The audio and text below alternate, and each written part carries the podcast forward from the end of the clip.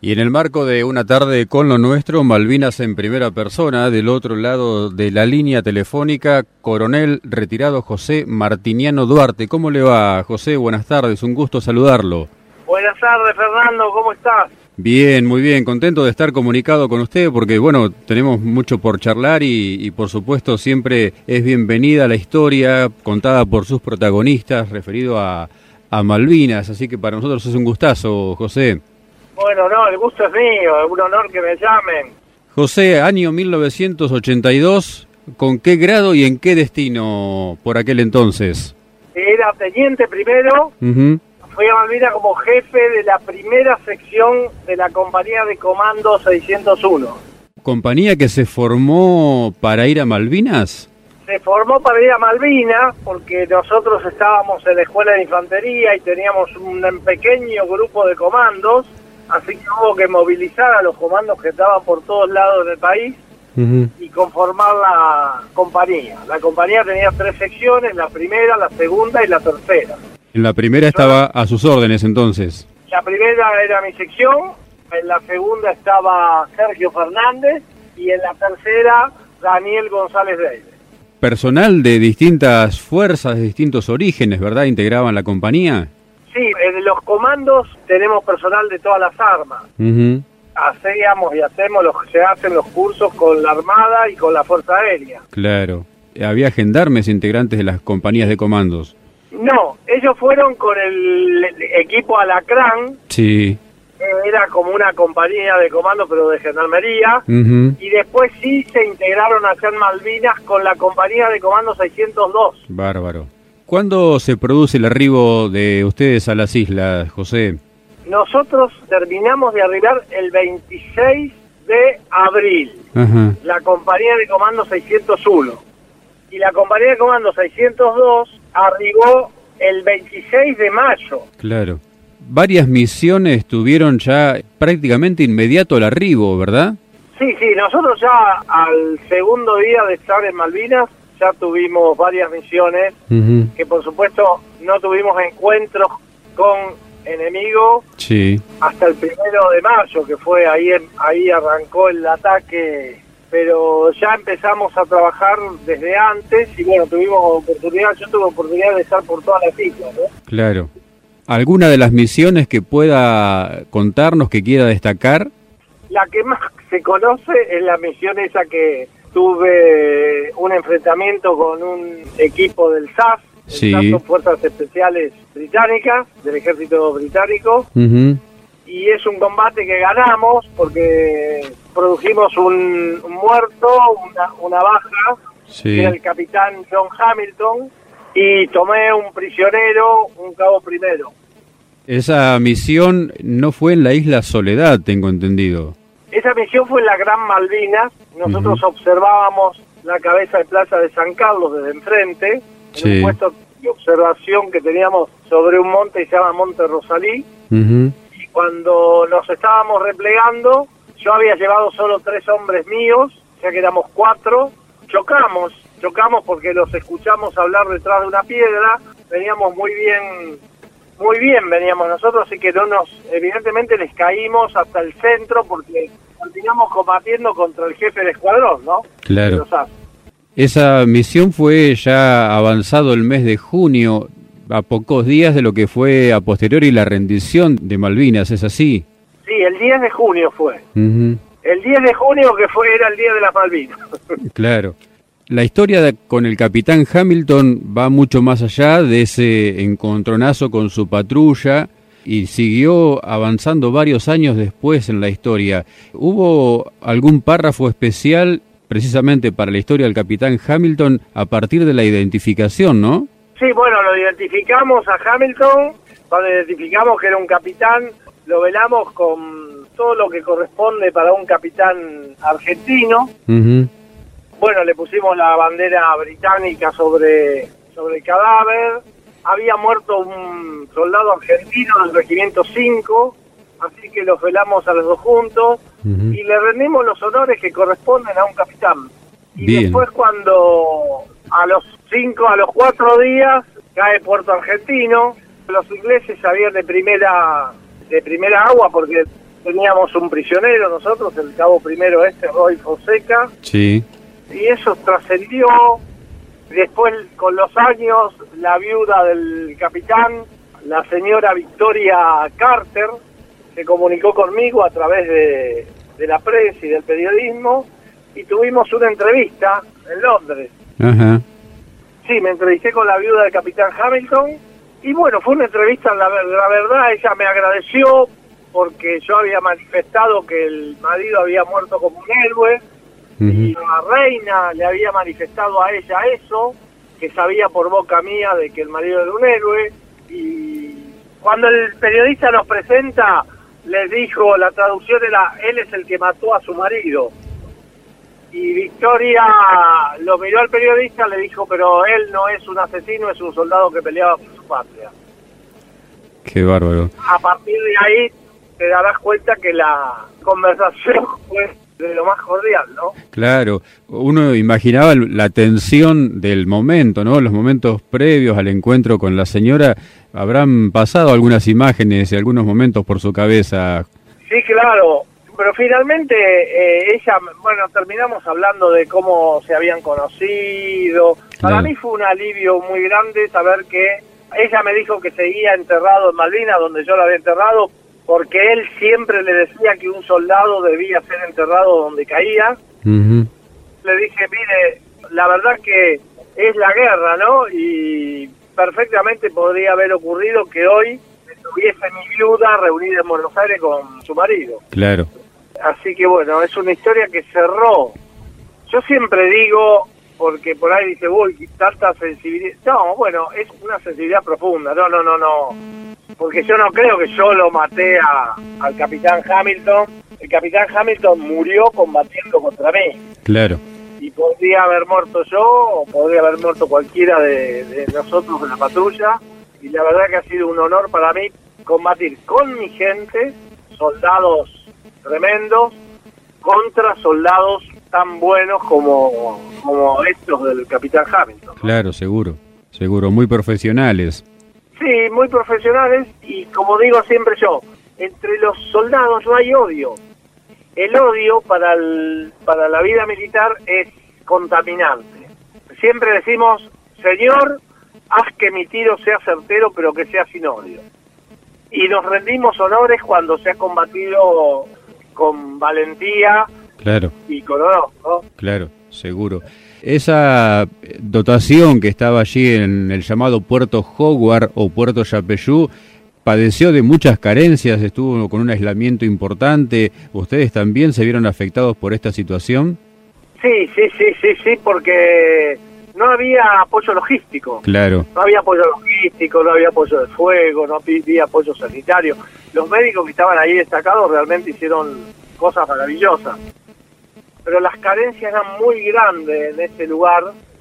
Nosotros quedamos ahí porque nos voltearon los helicópteros, no pudimos replegarnos a Puerto Argentino. claro. Pero la verdad que la gente que estuvo en ese lugar la, la pasó muy mal. La pasó muy mal todo el mundo, ¿eh? oficiales, oficiales y soldados. Sí, sí, sí, tal cual. los que estaban en la primera línea de combate. Claro. Hace poquitos días atrás vio la luz un libro que cuenta la historia precisamente de ese lugar, Malvinas, Puerto Yapeyú, 1982, que lo presentó el mayor Roberto Arias Malatesta, donde cuenta precisamente la historia de la dotación de, de Puerto Yapeyú, ¿no? Muy, muy detalladamente, retomando eh, la historia a partir del relato de varios de sus protagonistas. Sí, sí, yo ayer presenté un libro, no sé si saben. Sí, por supuesto, ya vamos a llegar al momento del libro suyo, claro que sí, claro que sí, nos interesa sobremanera. ¿Cómo fue su situación estando prisionero de los británicos, José? A nosotros nos rindieron honores, porque cuando yo le entrego la plaqueta del capitán Hamilton, le digo al coronel este del Comando 40 de Infantería Marina, le digo que había tenido el honor de combatir con el capitán Hamilton, que yo destacaba su actitud y su valentía y demás. El hombre se emocionó, me abrazó, y a partir de ahí a mí se me venían, se me presentaban oficiales británicos, me decían que tenían órdenes de darnos a nosotros tratamiento especial, nunca nos apuntaron, siempre con el fusil terciado, nos pedían por favor, please, sorry, excuse me, permanentemente nos dieron un- realmente un tratamiento de caballeros y, y, bueno, después cuando nos dejaron pasar hacia la lancha de desembarco para embarcar, hicieron saludo uno y nos despidieron. Qué bárbaro. Nos revisaron solamente oficiales a nosotros y no nos tocaron, nos pedían que le mostremos lo que teníamos en los bolsillos. Ese respeto mutuo y bueno, ellos se sorprendieron evidentemente del tratamiento que hicimos con el prisionero y con el cuerpo del capitán Facundo, ¿no? Demostrando caballerosidad y reconociendo la caballerosidad de ustedes. Bueno, y ellos lo, lo terminaron demostrando también, ¿no? Claro. La verdad que son recuerdos muy muy lindos. Sí, me muy imagino. José, a la vuelta ya en el continente, eh, ¿lo afectó, como a muchos combatientes, eh, de manera directa la llamada desmalvinización? ¿Cómo vivió usted esa situación? Bueno, la vivimos muy mal. A lo mejor a algunos nos afectó más que a otros, ¿no? Yo por ahí no soy medida porque como nosotros éramos tropas con adiestramiento especial, Sí, que estábamos muy, muy preparados, imagínense que nosotros en el curso de comando que hacemos nosotros, sí, yo cuando fui cursante bajé prácticamente 10 kilos. Y en Malvinas creo que no llegué a bajar 3 kilos. claro. Ahí se da lo que se dice siempre, ¿no? De adiestramiento duro, combate fácil. Y- Nosotros estábamos muy, muy, muy adiestrados. No todos los comandos, pero los que estábamos haciendo actividad de comando, estábamos muy, muy bien adiestrados. Claro. Y eso le da a uno oxígeno y, y le da aguante, ¿no? Seguro. ¿Qué situaciones vivió a regreso al continente? Eh, ¿Qué destino le tocó? ¿Cómo siguió su historia militar, José? Seguí en la escuela de infantería. Sí. Seguí en la compañía de comando, que ya se, se había formado oficialmente. Y después me quedé ahí en actividad de comando como instructor de comandos, instructor de paracaidismo, instructor de, de operaciones en selva, hasta que hice la escuela de guerra y después estuve en Comodoro Rivadavia, fui jefe del regimiento 8 de infantería mecanizada, Sí. he paseado por todos lados. Me contaba hace unos días que cuando estuvo en Pigüé, precisamente en el Arsenal 181, había tenido algunos soldados de las flores. De todos lados, de la provincia de Buenos Aires, que yo siempre digo y que y no le cuenten al resto, digo, el soldado de la provincia de Buenos no del porteño, ¿eh? Ni del conurbano, el soldado del interior de la provincia de Buenos Aires es el mejor, para mí, el mejor soldado. Un tipo de valor, de valores, valiente, bien criado, bien comido, bien, bien educado, gringo y criollo, pero de campo, ¿viste? Tipo fuerte, eh, buen soldado, buen soldado. Gracias por la parte que nos toca entonces, muchas gracias. Y esos soldados yo los he tenido y hoy estamos en grupo, principalmente la clase 58 y la clase 59. Claro. Tenemos grupo de WhatsApp y cada tanto nos reunimos a comer algo y demás. Yo como teniente que era en esa época y ellos como soldados que eran en esa época, ahora somos todos amigos. Claro. que En realidad nos llevábamos 5, 6, 7 años como máximo. Claro, seguro. José, ¿se considera un error político Malvinas? Sí, no tengo duda de que fue otro de los grandes errores que de esa época, ¿no? Pero para los que estuvimos allá, Sí, ya te digo, soldados, suboficiales, y que hoy nos juntamos y hablamos, sí, decimos, si, si tuviéramos que ir de vuelta iríamos. no me cabe duda.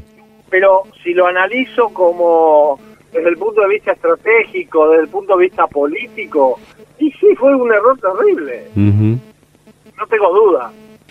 Aunque alguno se me enoje, ¿viste? No importa. Claro, sí, seguro. Es que cuando uno opina con convencimiento y con fundamento, siempre va a generar al- algún enojo en alguien que está en contra, obviamente. Sí, sí, sí. Ni hablar. José, ayer a la tarde, más o menos a esta hora, estuvo presentando un libro, uno más de los libros de su autoría. ¿Nos cuenta? Sí, ayer presenté Loco, Vano y Mal Cristiano, que es una biografía de Aldo Rico y es además una historia de soldados. Vos me querés arruinar el marketing y me querés preguntar por qué se llama Loco Vano No, no, no le quiero arruinar nada porque estuve semblanteando un poco cómo es el contenido Ah. del libro y yo creo que teniendo en cuenta que es la biografía de Aldo Rico, uno puede encontrar matices de los más diversos que puede imaginar que con ese título hasta, y permítame, sé que está quedando corto. Seguro que no nos escuche. No, no. Seguro. No, no, ni hablar. La verdad que yo me tomo de la vida de Aldo para relatar todo lo que hemos vivido la generación de soldados. Claro. esta, ¿no? Que como yo digo siempre, nosotros no bombardeamos plazas, no quemamos iglesias, no hicimos golpe de Estado, pero que pagamos todas las culpas de las macanas que se han mandado las dos generaciones anteriores, civiles y militares. Tal cual. Entonces eso yo necesitaba, necesitaba contar nuestra perspectiva, nuestro punto de vista, cómo vimos eso y por qué pasaron, porque si a vos te hablan de Semana Santa del 87, no entendés los 30 años anteriores, no entendés por qué estos tipos hicieron esto. Si vos te hablan de Semana Santa y no te cuentan lo que pasó en Malvinas, no entendés Semana Santa. Mm.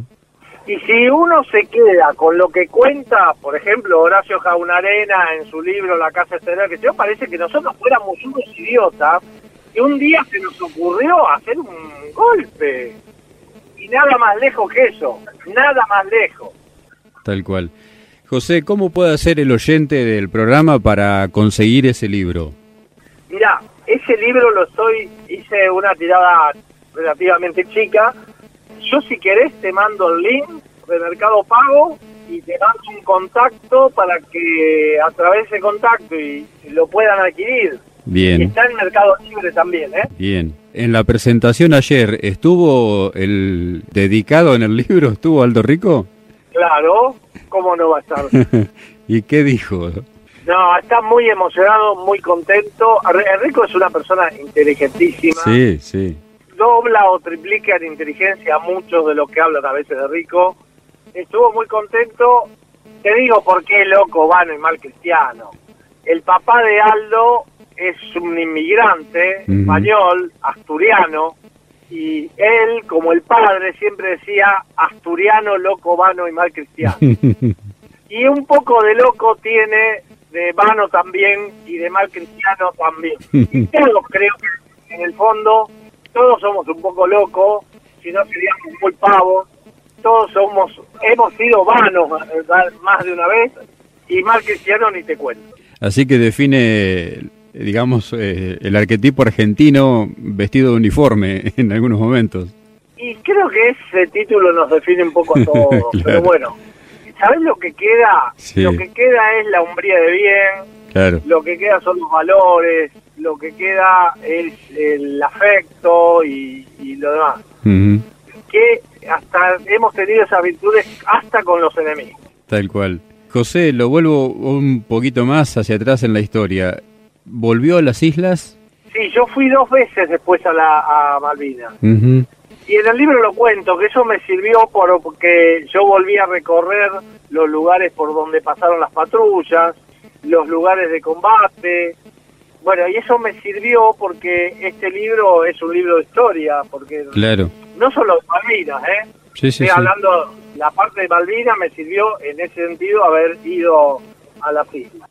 Un poco ya en algunos momentos medio lo, lo dejó entrever a esto que le voy a preguntar ahora. ¿Cómo se siente Malvinas, la campaña de Malvinas, ahora, desde su óptica? Malvinas desde mi óptica, y creo que la tienen todos los veteranos de guerra, es una epopeya.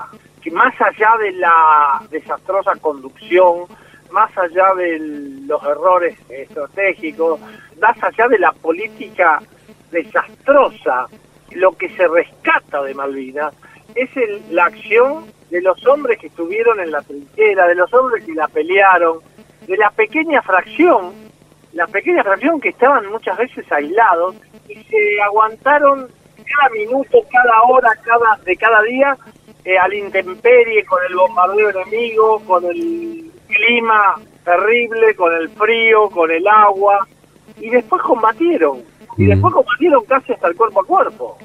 Eso es una epopeya.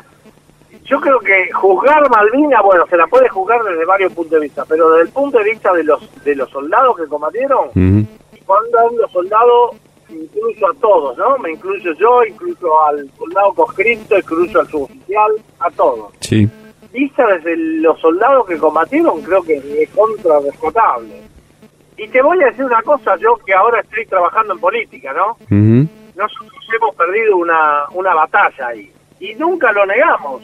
Hemos perdido una batalla. Pero ¿quién te lo va a venir a decir?